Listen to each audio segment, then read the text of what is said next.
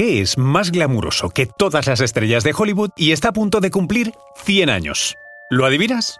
El letrero de Hollywood. 100 años, como lo oyes. Nueve letras que, ubicadas en el meollo del Star System donde nadie quiere envejecer, no podían ser menos y se van a hacer un lavado de cara. De esta manera, uno de los iconos mundiales con vista a la capital de los estudios de cine se viste de gala.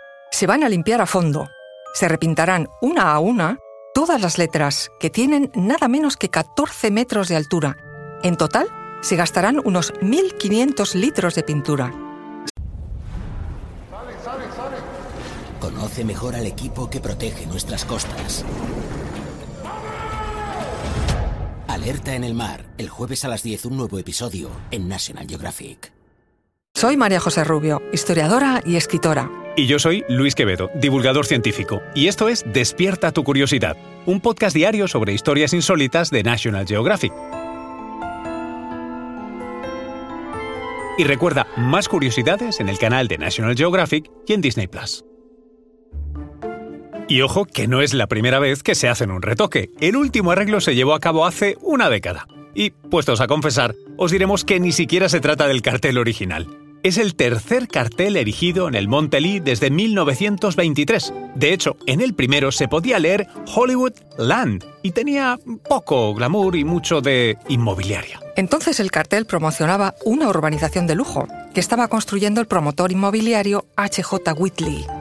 Un promotor muy moderno para la época, puesto que en esos años de 1920 ya conocía los resortes de la publicidad y había instalado un llamativo cartel para anunciar otra urbanización con, atención, 4.000 bombillas que rodeaban las letras y un gran foco que lo iluminaba por las noches.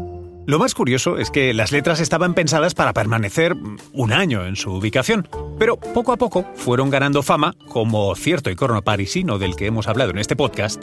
Eh, además, fue en 1949, en pleno auge del cine americano, cuando la Cámara de Comercio de Hollywood, muy avispada, le retiró las cuatro últimas letras, dando lugar al actual Hollywood.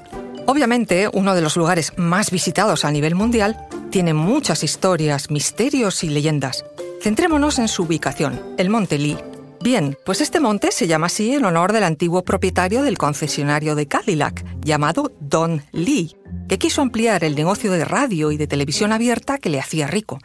¿Y dónde decidió instalar su estación de VHF? Pues justo detrás de las letras de Hollywood. Otro visionario. El negocio de Don Lee solo estuvo ubicado allí hasta 1951, aunque el monte sigue llevando su nombre. Y puestos a hablar de leyendas y misterios que rodean a las letras, quédate con este nombre, Beck Entwistle, actriz de éxito que debutó en Broadway con tan solo 17 años y con una prometedora carrera que, al final, no resultó serlo. Como muchos actores en busca de su momento de oro, se mudó a Hollywood, donde no consiguió lo que ansiaba. Todo esto coincidió con la Gran Depresión y su ruina económica. Así que la cosa acabó mal. En 1932, la joven actriz Beth Entwistle se suicidó, saltando desde la letra H de Hollywood.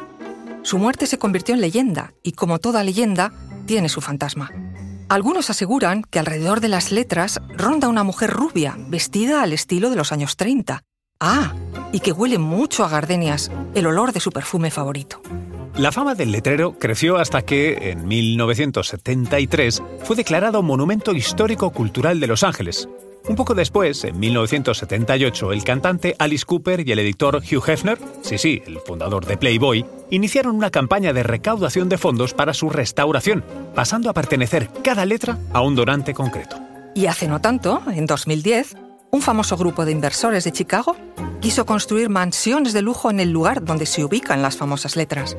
Afortunadamente, personalidades del cine muy conocidas, como Spielberg o Schwarzenegger, aportaron dinero para comprar los terrenos necesarios y salvar las tan queridas letras. Ah, y un detalle, casi llegan, faltaban 900 mil dólares. ¿Y a que no sabes quién los aportó?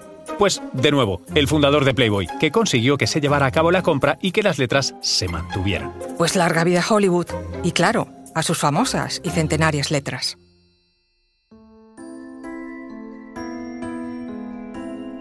Recuerda que Despierta tu Curiosidad es un podcast diario sobre historias insólitas de National Geographic. Disfruta de más curiosidades en el canal de National Geographic y en Disney Plus. No olvides suscribirte al podcast y darle like si has disfrutado con nuestras historias.